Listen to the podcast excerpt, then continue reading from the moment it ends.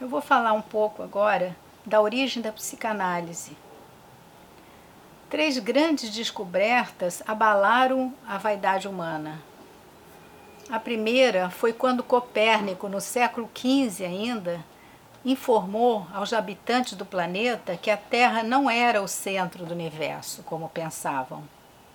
A segunda, no século XIX, foi Darwin, quando ele disse depois de muitas pesquisas da evolução humana, que o homem descendia de uma raça bem próxima à do macaco.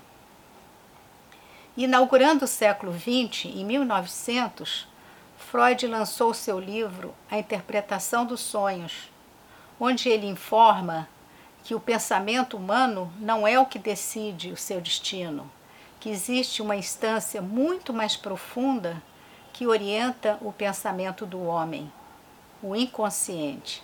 O ego não é senhor da própria casa.